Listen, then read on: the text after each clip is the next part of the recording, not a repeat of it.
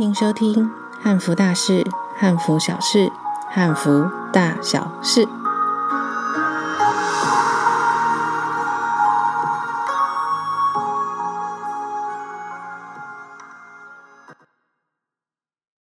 Hello，大家好，我是波波张，一个汉文化推广者，也是台湾汉服节团队执行长，水月阁汉服活动的创办人。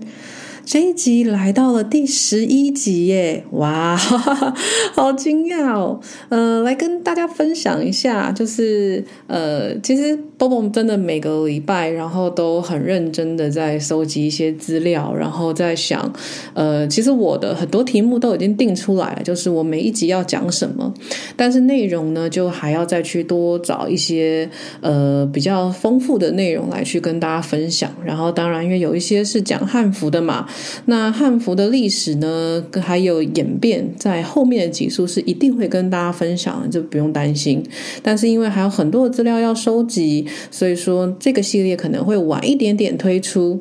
那但是在这十集，这现在是第十一集，然后来跟大家分享一下，就是 Bobo 在呃。就是 Podcast 的那个后台看到了一些还蛮有趣的一个数据，这样子，然后来跟大家分享一下。大家可能会以为说是每一次都是最新的一集是最多人去看的那一集，那其实不是哦。目前现在收听人数最多的其实是第一集。有没有很惊讶？因为我其实我也是蛮惊讶的。好，那在这边就是给想要投广告的这个老板们了解一下，就是呃每一集的收听其实都不大一样，但是其实我还蛮惊讶的，居然是第一集目前是下载人数最多，然后收听的人数也是最多的这样子。然后还有另外一件事情就是，呃，我以为 Bobo 的 Podcast 大概只有呃台湾的朋友会来听，然后其实但我看到数据我还。蛮惊讶的，就不是哦，是其实是全世界，因为它这个数据是来自于你收听的 IP IP 的位置。那除非大家就是都在使用 VPN，就是所谓管控那个讯号的。那如果没有的话，那就是也是谢谢，居然是全世界的朋友都有都有在听 Bobo 的 Podcast。那像是有美国、英国，还有菲律宾跟香港、加拿大的朋友。那我想加拿大其中一趴。应该是我自己在收听啦，对，那就是那在这边就也用英文跟大家说一声，Hi, the friends from the around the world is really thank you for listening Bobo's Hanfu uh stories like uh, really thank you for for you guys to listen this podcast and uh, definitely I will plan yeah I do have the plan like maybe some episode I will use like English to introduce the Hanfu stuff and the different story and or the Hanfu like outfit stuff, the garment stuff, or the all the this uh structure stuff. Yeah, I, I will I will I will have the plan. Yeah, but uh, again, thank you all. And uh, if you want to learn about the Chinese culture or about the Hanfu stuff, maybe you can learn from here and uh, like to improve your Chinese Yeah, so I'm sorry. Uh, Bobo's Hanfu stories is used in the language is like a, the mentor in the Chinese. So again, thank you for listening. 好，那那真的再次感谢大家的支持，那持续的听收听那个汉服大小事，那一样，请不要忘记给我五星好评哦。 在上一集，我们聊到怎么开始从零举办一场简单的汉服活动。我们用了五 H 还有二 W 来分析，介绍给大家一些办活动的重点。那这一集呢，我们就来跟大家分享一下，如果你有团队，我的团队就是不用分大小啊，但是就是除了你以外多加两个人，这也叫团队。OK，好，那你的团队如果人数还不少的话，那呃，那你要。要怎么来去分配工作？那怎么来管理团队呢？哦，我先在这边先声明哈，Bobo 不是什么管理学院啊，或是商学院毕业的，但是呢，Bobo 也确实有着十年的呃服装设计师工作经验。那我也跟一些知名的品牌品牌商有合作过。那我也参加了蛮多大大小小的不同的商会，在台湾这边，我从这些前辈身上呢，我学到了非常多的东西。那还有的就是在这几年举办汉服活动的过程当中，我也是慢慢的来去学习，呃，怎么样去跟团队相处，然后去带领团队。OK，那我们先从管理活动团队开始说起吧。嗯。活动的企划跟进行当中，其实团队是非常关键的。那尤其是大型的活动，团队的人数可能会超过十个人以上。那因此，明确的分工还有确实的管理，它会影响一场活动，它是不是可以顺利的进行。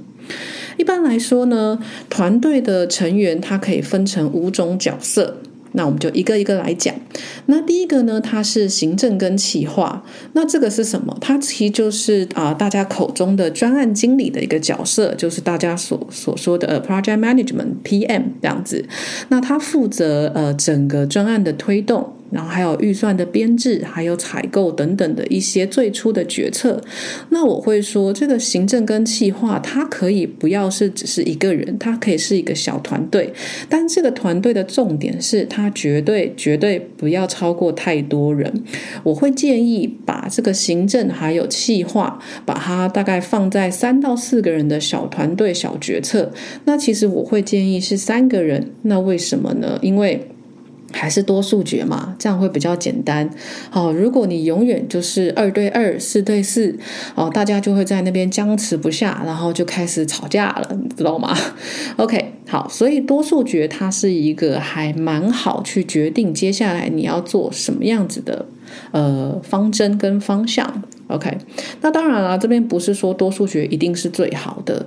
好，我现在只是在举例而已。OK，那再来第二个呢，就是设备及物流的呃负责人，那他这边是要负责整体的后勤的资源。那像是从场地布置、那设备的安排，然后这些安排包括了所有人员的，譬如说餐饮等等的一些小小的细节，那都是由这个角色来去负责。那其实它就会有点像是场务的概念，它等于是负责所有的呃场地设备，像是我们在举办活动的时候，可能小的呢，他要去借一些呃音响设备啊，借一些投影机设备啊，那到大的时候，他他可能要去跟比较专业的音响设备厂商联系，那他这些厂商要几点进来，然后什么时候撤场，那怎么样布置，管线怎么走？那在大型的活动场地上，还要再考虑到，就是呃，当很多人参加这个活动，那个管线它是不是需要安全的覆盖盖子？哦，这些都是很重要的一件事情哦。好，那第三个呢，就是所谓的技术资源。OK，那技术之技术团队，其实我是觉得他在一个团队里面是非常重要的角色。为什么？那因为现在大家都是需要有网络在身上的嘛，对不对？那当然了，现在是每个人手机都有网络，那几乎也每个人都可以分享你自己的网络给别人。那但是，一场譬如说，呃，成功的会议好了，如果你今天是要跟国外连线会议的话，那你是不是就要先测试？一定要有这个人，他先去测试我带的电脑可不可以用，或是这个场地他是不是就有自己的电脑？那我是要带 USB，还是说呢，我的档案也先把它备份在云端？哦，这都是很重要的一件事情哦，因为我们真的就有曾经会发生过，你要开一场很重要的会议，那是跟国外国外连线。的，但是你的 PPT 却没有在云端，那没有人带，因为大家都以为别人会带。哦，那这个是很大的失误哦，所以这一点就是技术资源是非常重要的，他要先去测试所有的设备，然后要去尽可能排除会有故障发生，临时故障发生这样子。好，再来呢，就是行销以及宣传的团队哦，这个团队真的就是非常重要啊、哦。一个活动有没有办法成功？哈、前面那都还是前端跟场地设备嘛，那再来就是到行销跟宣传，你的行销宣传做得好，那这个活动可以让更多的人知道。那更详细、更清楚的了解这个活动在干什么？哦，这这这个就是对于参与者，就是像呃，Bobo 在故宫那集提到过，就是参与者到底知不知道你的活动的正确细节，他要怎么走？好、像是譬如说，呃，这场活动几点开始？那他有没有个地图告诉我说，诶，我可以去哪边去哪里？好，譬如说，如果我们要办闯关的话，我就要很明确的告诉人家，诶，你一定要按照我规定的那个关数去闯关吗？还是可以不用这样子？然后还有没有一些手册啊？然后去告诉大家说，如果我今天举办的是一场知识性的活动，那讲者在讲的这些呃内容，我能不能够马上就看到？这样子，然后我可不可以带回家？哦，这都是很重要的一件事情。还有就是，譬如说我今天请来的讲者，哦，讲者的身份背景是什么？那我这个讲师到底专不专业？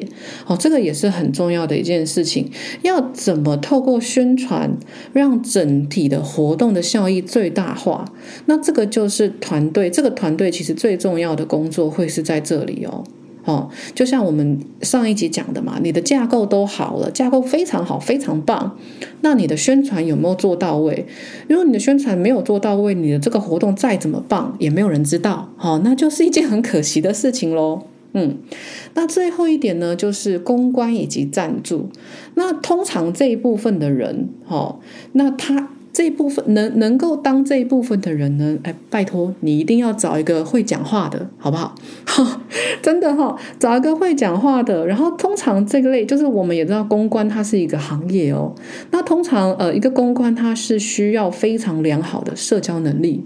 那他还要什么？他要负责替活动来去寻找赞助商，而且他还要跟很多相关的合作厂商保持良好的关系。那 Bobo 会说，我自己因为我自己是做生意身的，我也参加了很多商会。那呃，我很爱讲话嘛，所以啊，对，我非常爱讲话。所以说我通常都是在做公关的这一部分，就很我很爱高官呐、啊，然后很爱交朋友啦。啊，这一类的人其实其实对于去做公关，其实都是蛮好的。因为其实公关它除了你要有一定的对于。各个各个事物，我不是说不不是说，因为我是服装设计师嘛。除了你对时尚之外，那还要你对现在的时事要非常的能够去精准的掌握，因为你要面对的厂商，并不是可能不是只是你呃专业领域的厂商，你可能要面对的厂商是各行各业的。所以说，当你再去拉赞助的时候，你必须要先去一样，都还是要做功课。那最好你每天都是要念，譬如说，就是当天的头条新闻是什么。然后，那 Bobo 会建议，如果你真的是想要从事公关行业的话，除了台湾的新闻之外，最重要的就还是国际新闻，都还是要每天的去研读，然后每天的去掌控一下现在世界上到底发生了什么事情。哦，这个对你来做公关，其实会是一件非常呃非常有利的事情，这样子，OK。那在活动的管理上面呢？那以上就是这五个。那我们现在来讲，在活动的管理上面，呃，其实有非常多的细节，它是需要跟进跟确认的。那当然，目前市市场市面上其实也有一些，就是呃，有这种活动管理的工具是可以运用的。那像我个人呢，我们我是非常喜欢用那个 Google Google 的系统。所以说，像因为它真的就是云端，然后云端资料很方便。然后我所有的团队都可以进去去编辑很多的资料，那我也可以同时看到别人是怎么编辑的。那编辑完了，我我们不用像以前旧时代，就是哦，我要发给你一版，然后你还要再改完一版给我，然后就有好多个版本，然后我不知道哪一版是最新的，哪一版是最旧的。哦，对，因为它呃，任何的 Google 的线上云端的，譬如说 PowerPoint 或者是 Word、Excel 的时候，它有一个 Common 的一个这个功能，就是你可以去打评论，或者是说。你打一个 note 在旁边，你会建议说：“哎，这个地方我可能建议要改什么？”那那个主负责人项目他就可以看到哦，好，那他也可以决定他要改，或是他不要改，他可以留言回给你说：“哦，我觉得这边不用改，为什么？为什么？为什么？”那他也是就哦，我觉得你的想法很好，那我就照你的方式改。哦，就我们不用再浪费时间，可能因为我们大家知道，就是呃，所有的 project management management 就是大家会在开行销会议啊，开这个会，开那个会，你知道开一天到晚开一堆会，但这是不是有效率的事情？它不见得是有效率的事情。你把一个譬如说 project 行销企划案，就是大家都是先改好，或者是先把自己资料放上去之后，那还是会需要有一个主理人去统整所有人的资讯跟资料。那把最好的，就是最有效的东西摆在最前面，好，然后那我们再来慢慢的删点。我们开会的重点是删减，然后去讨论，还有决策就好了。对，就是这么简单。你不要花时间在跟大家聊天。那开会不是让你来聊天用的，OK？那当然，大家开会是可以轻松，但是把所有的正事办完之后，大家再来聊天，那这是没有关系的。但是呢，就是在。在每一次的 meeting 跟会议上面，我都非常的建议哈，那大家用这种方式可以节省 节省非常多的时间哦，不用再来哦，我给你这个版本，你给我那个版本，我给你这个版本，你给我那个版本，好，那你这样子光是改那个版本，你可能有时候做出去的反而是就是都没有改好的版本，那就是错误率会提升的非常的高，这是 Bobo 非常不建议的一件事情。Yes，好。那再来呢，就是呃，你有团队之后，那一样嘛，那拟定详细的活动计划。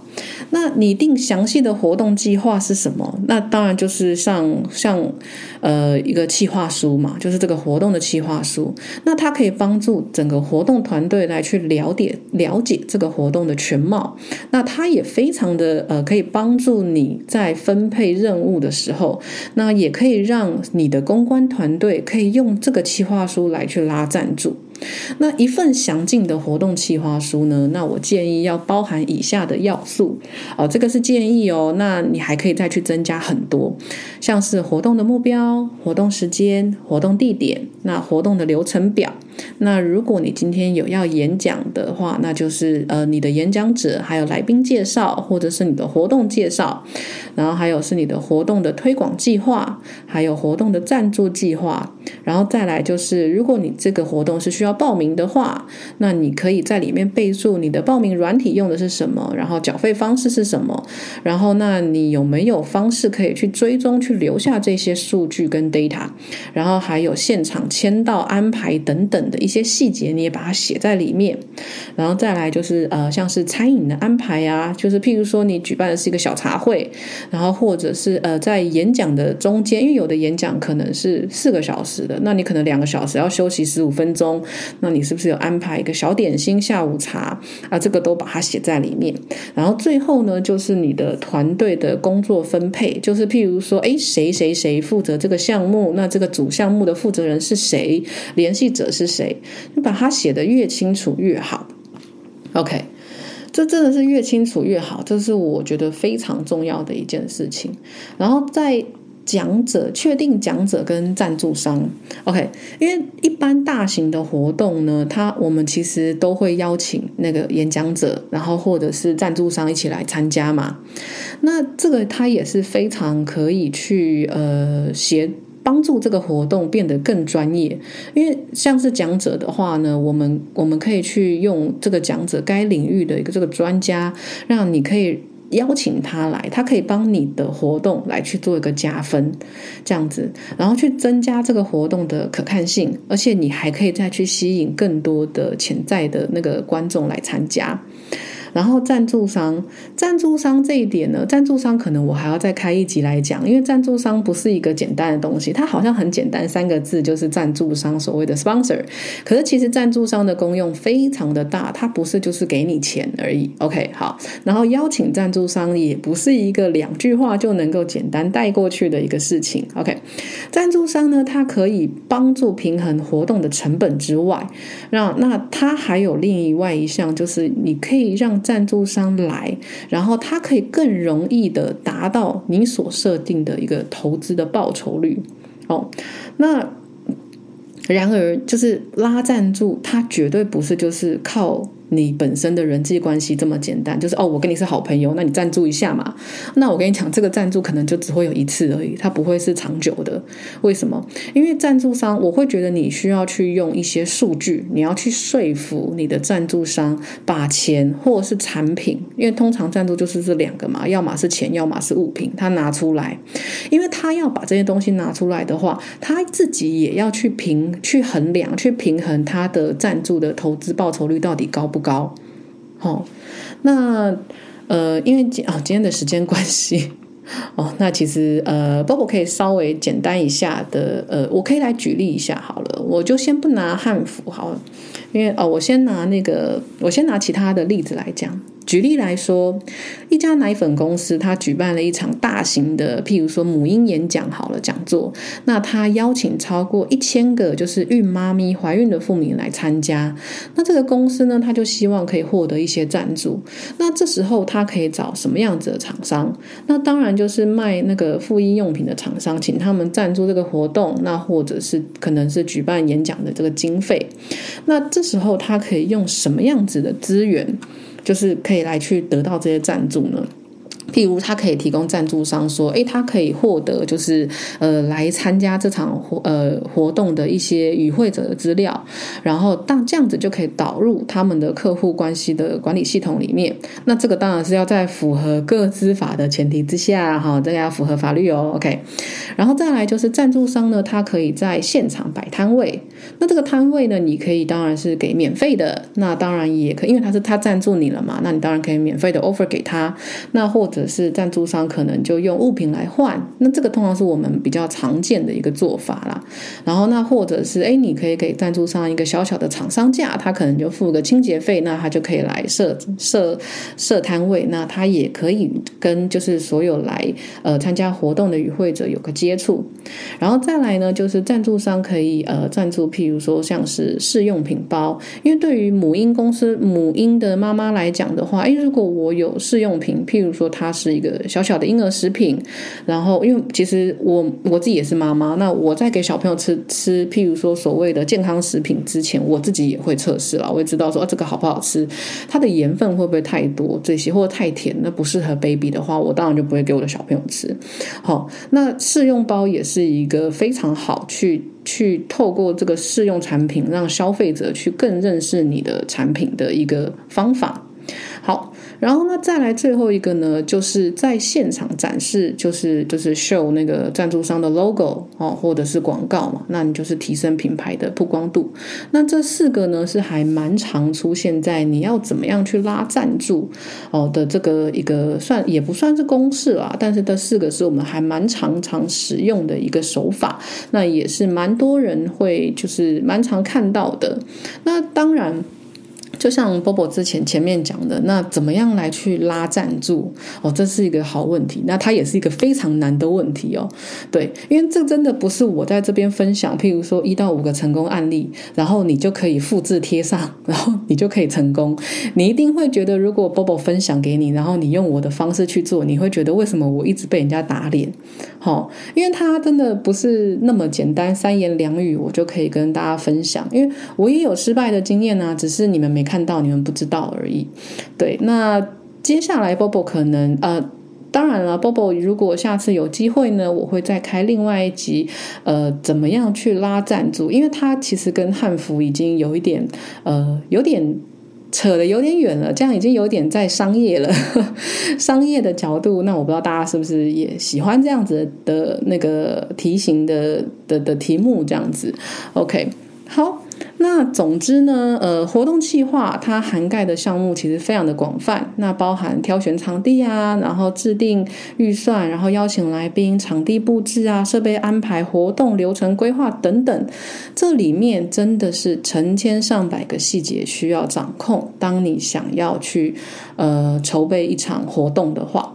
那所谓魔鬼就在细节里面，那只要你可以把每个细节都做得好，那这个活动它的成功的几率就会非常的大。那以上呢，就是今天的呃汉服大小事的这一集的内容。那希望你会喜欢这一集，可能就比较偏一点点商业上的概念了。那当然，Bobo 也希望你可以举办一场属于你自己的简单的汉服活动。那如果你也有举办过活动，或是你正在举办活动，也可以来信跟 Bobo 分享你举办过的活动。这样子，那一样，如果你的故事呢是在譬如说像是 Bobo 可以。在二十分钟之内把它讲述完成的话呢，那你的故事也有很可能会出现在 Bobo 的汉服大小事的 Podcast 里面，分享给所有的听众朋友来去知道哦。好，那谢再一次谢谢你的收听，那一样希望你可以给我五星好评，并分享这个频道给你朋友，如果他们想要认识汉服，或者是知道更多相关的汉服活动，那请订阅这个频道。好。谢谢，我们下次再见，拜拜。